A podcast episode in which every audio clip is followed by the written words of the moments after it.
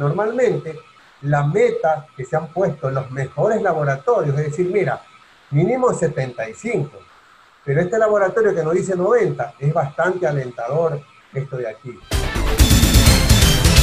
El doctor Iván Cherres, neumólogo especializado en inmunología clínica, pues está con nosotros el día de hoy. Hoy pues vamos a, a tocar un tema importantísimo, vacuna contra el coronavirus de Pfizer. Es una eficaz, además, situación actual del COVID en Guayaquil. La mejor noticia del día fue la de Pfizer. El laboratorio Pfizer anunció que su vacuna, que comenzó a aplicarla en el mes de julio, la primera dosis porque es una vacuna de dos dosis, y la segunda vacuna, si no me equivoco, la aplicó en el mes de octubre, tiene un 90% de eficacia. Doctor Cherres, bienvenido. ¿Qué significa que tiene un 90% de eficacia? Ah, muchísimas gracias por la invitación. Mire, esta es una vacuna que, es, que son dos laboratorios, un laboratorio Pfizer y un laboratorio alemán, que tiene una particularidad de esta vacuna que une una parte del virus con una lipoproteína para aumentar mejor esta eficacia. Normalmente uno esperaba, la FDA decía que más o menos con que logremos 50, 60% ya está bien. Entonces ellos reportan, sí, de la eficacia. Sí, ellos reportan un 90%, ¿no? lo cual es bastante alentador todo en las dos dosis. Siempre en estos estudios de fase 3 eh, se hacen estos preanuncios. Nosotros como médicos tenemos que leer el artículo, o sea, todo el estudio. Lamentablemente todavía no está. ¿Por qué? Porque esto pasa por un proceso que son revisores externos, independientes del laboratorio, que revisan toda la data a ver si estos datos son reales. Entonces, tenemos que ver, o sea, es alentador saber que tenemos una vacuna que nos va a cubrir el 90%, porque quiere decir que los anticuerpos que se han generado, 90% de las veces han logrado que la gente no se infecte, estos voluntarios lo cual es prometedor. Pero yo siempre digo, hay que esperar para poder leer el artículo, a ver cómo estuvieron los grupos, de quiénes son los grupos mejor beneficiados, cuáles fueron los efectos adversos que tuvieron, si fueron relacionados a la vacuna o no. Todo eso hace que al final uno, digamos, tenga un concepto para poder tener claro los resultados finales de la eficacia. Bueno, eh, no me quiero equivocar en un cero, porque puede ser que uno se equivoque, pero eh, bueno, aquí lo tengo anotado, doctor, pero pues eh, sé que en verdad la muestra eh, con quien se hizo la vacunación fue amplia, doctor, fue amplia. sí, yo, en, eso, en eso no discutimos, son más o menos casi 50 mil voluntarios. Exacto, lo cual uno dice es perfecto, ¿sí? pero cuando uno quiere ya, digamos, decirme, le voy a poner un ejemplo. Hace poco, unos meses atrás, un laboratorio que estaba haciendo un estudio con un medicamento en el coronavirus sacó un preanuncio y dice, mire, los resultados no fueron alentadores. ¿sí? Entonces muchas personas dijeron, ya no sirve el medicamento. Pero repetimos, decimos, espere, tenemos que leer el artículo. Entonces cuando uno lee el artículo se da cuenta de que ellos habían usado el medicamento no mezclado con corticoides, ¿sí? porque fue un estudio diseñado un tiempo atrás. Entonces uno se da cuenta que ese medicamento sigue teniendo un efecto, pero si uno lo mezcla con corticoides. Entonces fíjese, si yo me creo lo que dijo el laboratorio dos o tres meses atrás, ya no, me permitía usar ese medicamento en mis pacientes. Lo que pasa es que como todo esto hay una difusión rápida, la gente dice, oiga doctor, lo que va a pasar con esa vacuna, si hay tres o cuatro vacunas más, y esta fue la primera que dijo 90%, a lo mejor cuando sale el artículo ya no son 90, son por ejemplo 75, que también es bueno. Pero en la mente de la gente se queda que la de Pfizer es la mejor. Entonces si yo después sale otra vacuna que a lo mejor tiene un efecto un poco mayor, la gente dice, no, doctor, déme la de Pfizer porque esa... Okay, entonces todo esto también juega un poco el marketing de los laboratorios las acciones de todos los laboratorios. Todo eso entonces son cosas importantes ¿ya? de considerar. Es importante, pero aquí, aquí todos estamos remando para, para un mismo lugar, yo. Pfizer, AstraZeneca, todos estamos remando para el mismo lugar.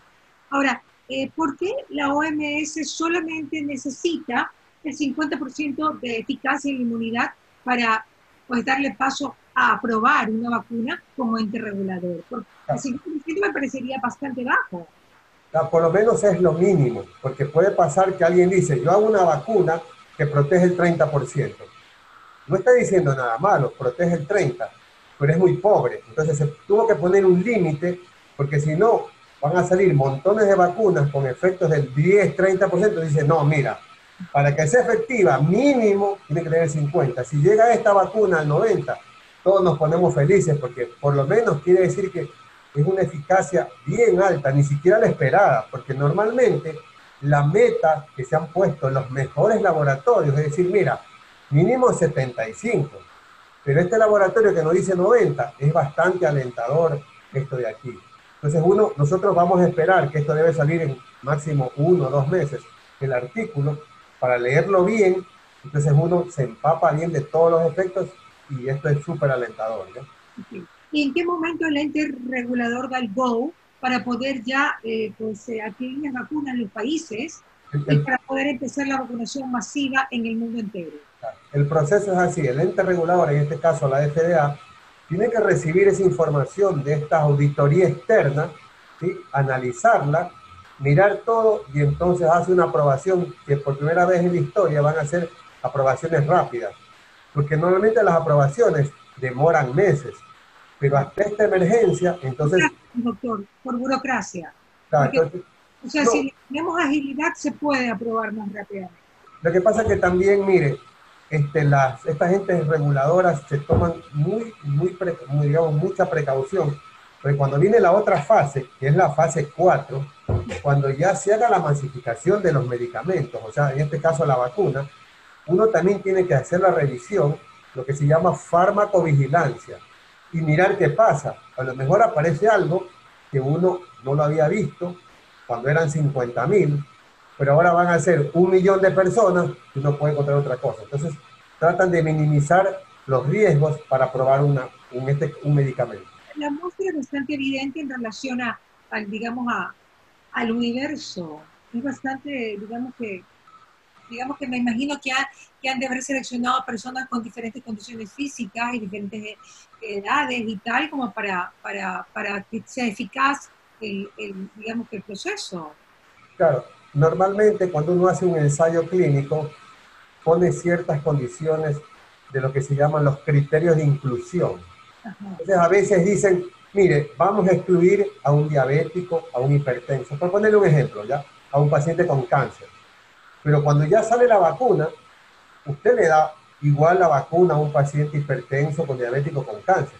Entonces ahí podrían, podrían aparecer efectos que no se vieron porque la muestra era grande, pero era selectiva. Entonces, siempre uno, eso pasa con todos los estudios.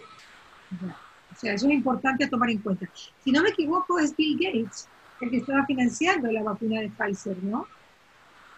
No, no lo sé, pero lo único que sé es que el laboratorio alemán... Estoy casi segura, pero no totalmente segura. Pero sé que Bill Gates estaba atrás de algún laboratorio financiando la vacuna y yo creería que sí, la de Pfizer, pero no tengo el 100% de seguridad. Doctor, la parte neumológica, lo que le corresponde es que primeramente dígame, a mí que siempre me parece exagerado, porque es el único doctor que siempre siempre que lo entrevisto está con esa mascarilla que me desespera, pero cuénteme cuál es su concepto. O sea, otros doctores cuando están solos en su consultorio, ok, a puerta cerrada, me imagino que con, muy poca gente allá adentro y a distancia con la enfermera, pueden darme una entrevista sin mascarilla. mascarilla. ¿Usted por qué no se la saca, doctor? Porque mire, está, mire, para hacerlo esperando, justo estamos haciendo nosotros una investigación con Estados Unidos sobre el bullying a los doctores por usar demasiada protección. Pues como usted dice, claro, probablemente yo soy el único y los otros, ¿por qué no?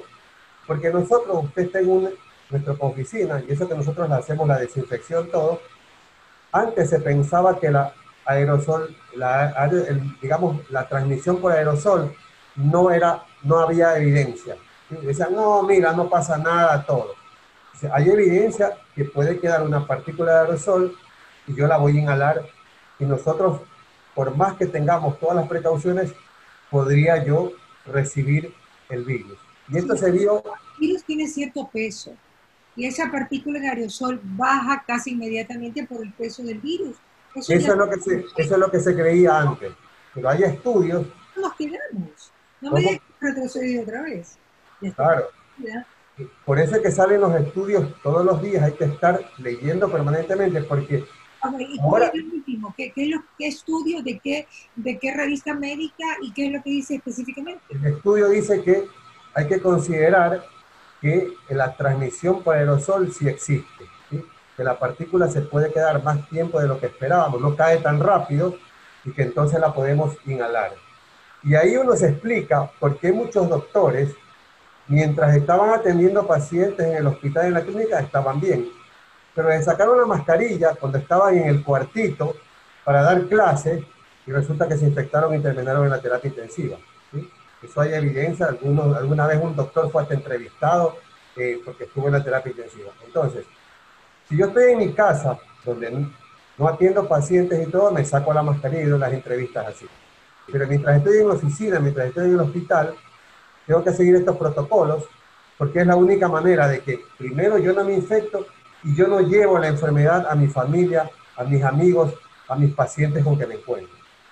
Claro. Eh, medidas alternativas para que ese virus no esté tanto en el aire, eh, ozonificadores, eh, humidificadores, pueden haber ese tipo de...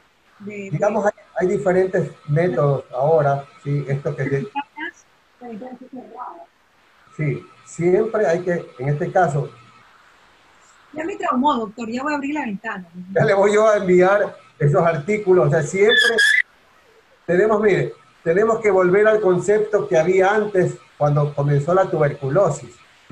Todo el mundo sabía que se transmitía por el aerosol y entonces se abrían las ventanas, las escuelas tenían ventanas grandes, los hospitales todos eran ventilados.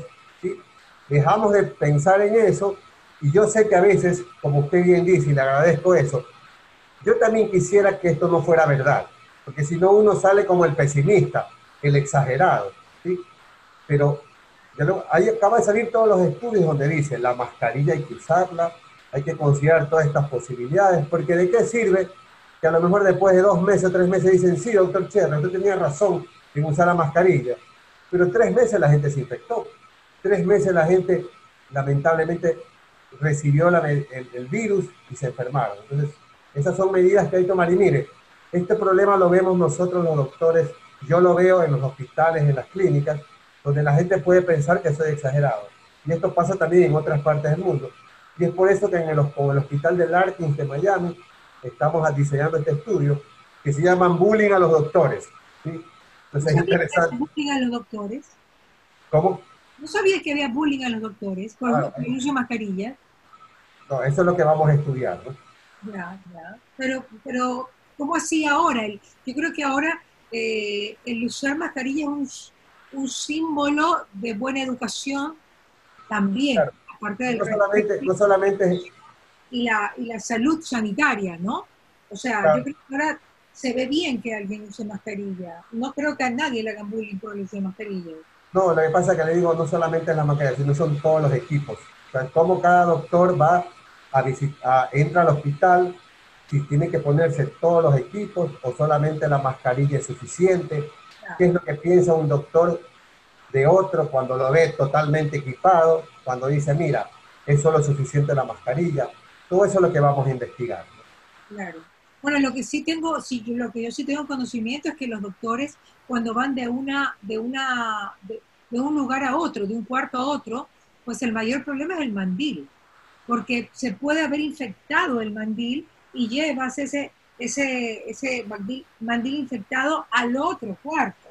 Eso sí es sabido, ¿no? Por eso es tan importante que el doctor cuando llega al cuarto del paciente se lave las manos frente al paciente, para que se sepa que, bueno, y el mandil, sacárselo a cada rato, yo creo que deberían haber descartables, no lo sé, doctor, pero bueno, ahí ustedes se manejan. Pues, en los y ahora usamos, usamos todos estos descartables, ¿no? Entonces, termina uno y lo desecha y ya está, para evitar cualquier complicación. Claro, claro. Lamentablemente hay, eh, no sé si es cierto, doctor, ¿cuánto pueden proteger las mascarillas de tela? Fíjense, un gran, este, las de tela los estudios no son concluyentes, unos dicen lo, lo lavas y lo puedes volver a reutilizar. Si le digo una fecha exacta, un número exacto, le mentiría, porque no lo conozco. Porque nosotros preferimos, siempre le recomendamos a nuestros pacientes, mejor use las que pueden ser desechables, que puede usar usted una o dos, una por día. El costo, doctor. No todo el mundo puede. O sea, lo perfecto es usar las quirúrgicas. Eso es lo perfecto. Yo diría, digamos que a la población. Pero el problema es que tienen un costo, doctor. Es verdad, es verdad. Pero si usted me pregunta a mí, me dice, doctor, utilizar las de tela, ¿cuánto tiempo le van a proteger? Prefiero decir, no sé, a darle una cosa que después demuestre que no, no, lo conozco. Bueno, eh, ya empieza la etapa de, la vacunación de la influenza y también de la neumonía, doctor. Eh, es, un, momento previo al, invierno, cuando la gente debe acudir a este tipo de vacunación, que gracias a Dios yo de manera personal el año pasado me vacuné tanto de influenza como de neumonía, lo cual creo que me ha ayudado y de hecho hay instituciones bancarias y públicas donde ahora llenas un papel antes de entrar y una de las preguntas más importantes que hay allí es, ¿te vacunaste contra la influenza? Miren, miren, miren la importancia de la vacunación. Cuénteme cómo hay que hacerla, qué medidas tomar y dónde recurrir a vacunarse contra la influenza en este año. En este año es importante vacunarse contra la influenza porque hay reportes que a veces uno puede tener dos infecciones virales, influenza y coronavirus. Entonces, por lo menos evitarnos uno y tenemos la vacuna. Las personas de más de 50 años, 55 años, tienen que vacunarse contra la influenza. Aquellos pacientes que tienen este, factores de riesgo, los que tienen problemas cardiovasculares, los diabéticos, los asmáticos, los pacientes con enfisema, tienen que vacunarse. Existen montones de centros de, vacunación. ¿Los adolescentes, los niños y los de mediana edad no tienen que vacunarse contra la influenza? No.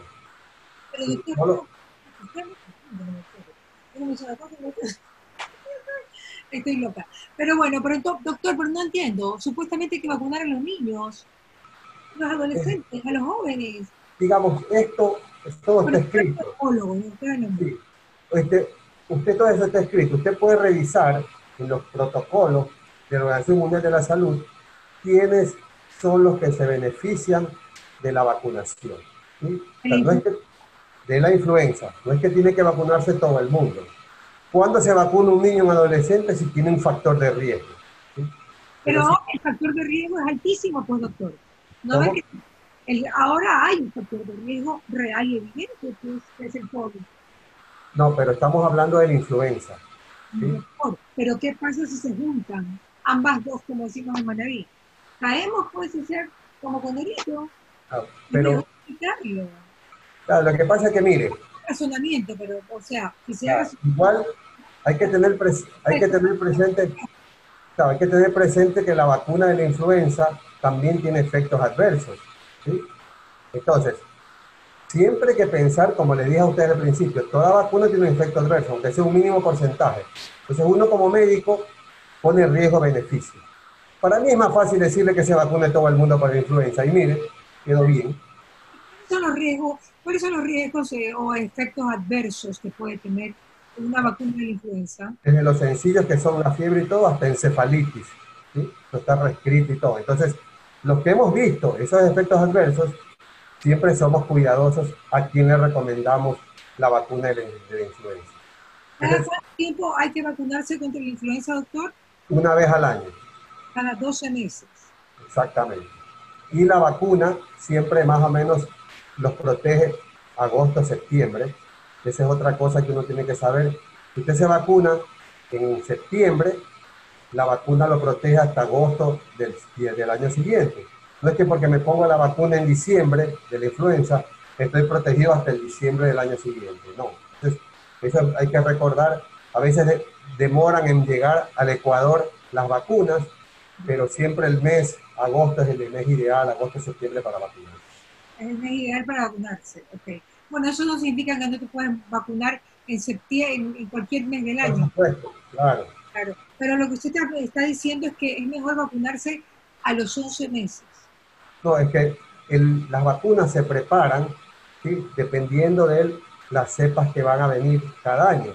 Entonces, el año, digamos, el mes ideal es agosto vacunarse. Entonces, esas cepas ya van a cambiar para el año siguiente. Entonces, si yo me pongo una vacuna con una cepa anterior, no me va a proteger.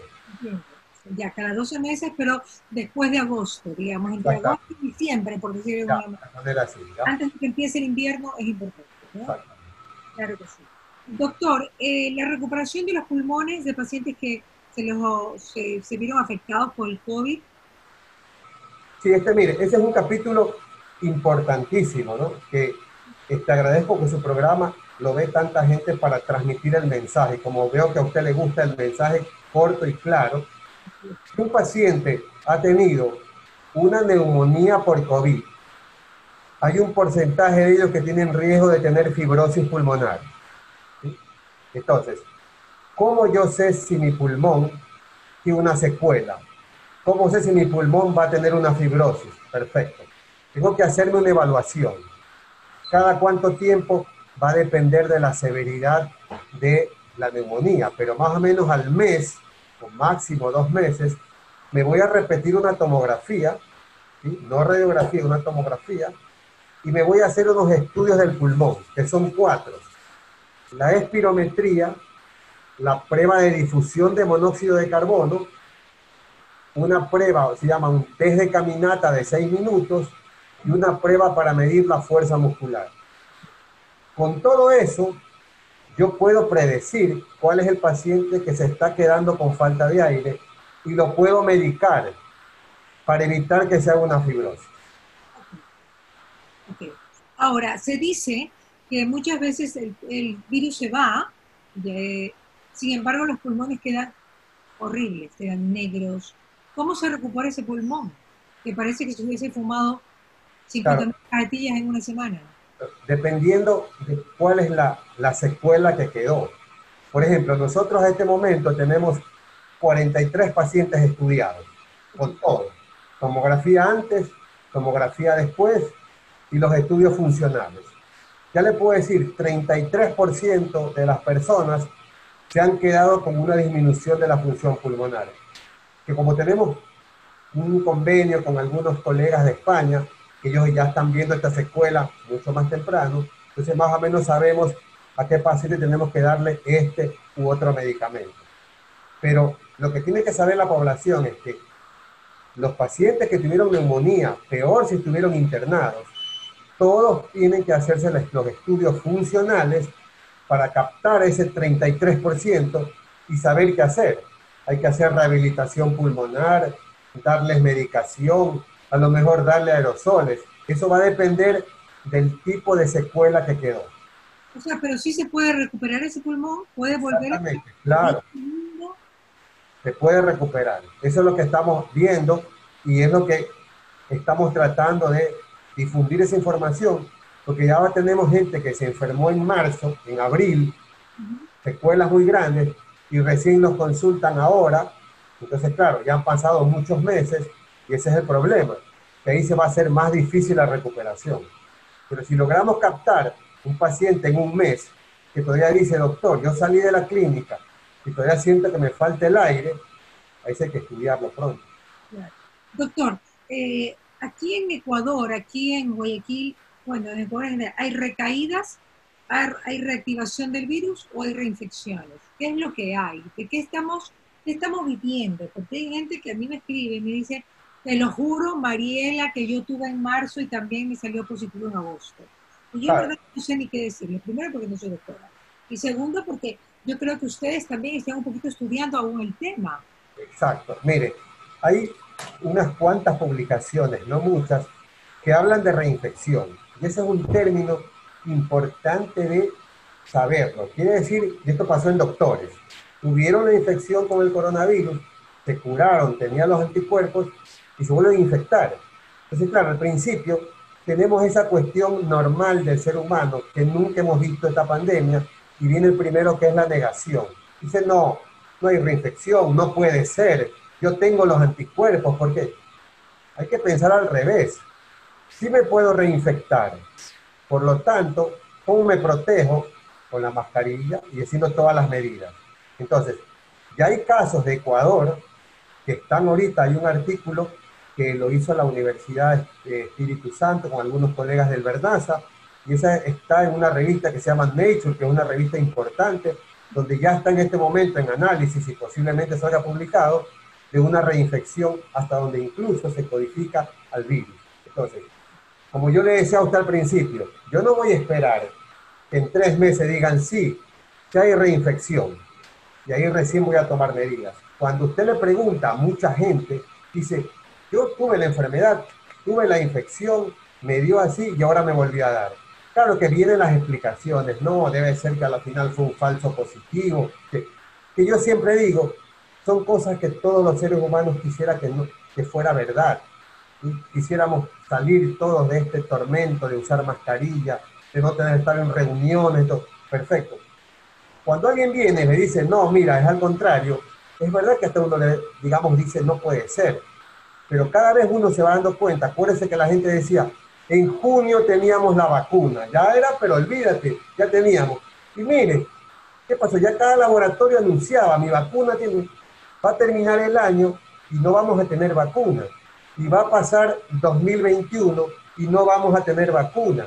Y recién, con suerte, en el 2023, a lo mejor nos saquemos la mascarilla. Yo creo que si la gente ya se va, va, dice, bueno, no me toca, probablemente hasta nos quitemos el estrés que tenemos ahora. Pero esa esperanza, esa falsa esperanza de que no me puedo reinfectar, que ya está la vacuna y vamos a sacarnos la mascarilla, eso, mi querida Mariela, no va a pasar. Lamentablemente, yo quisiera equivocarme, pero lo que estamos viendo esto, 2021, vamos a seguir así. Ojalá 2022 sea más prometedor.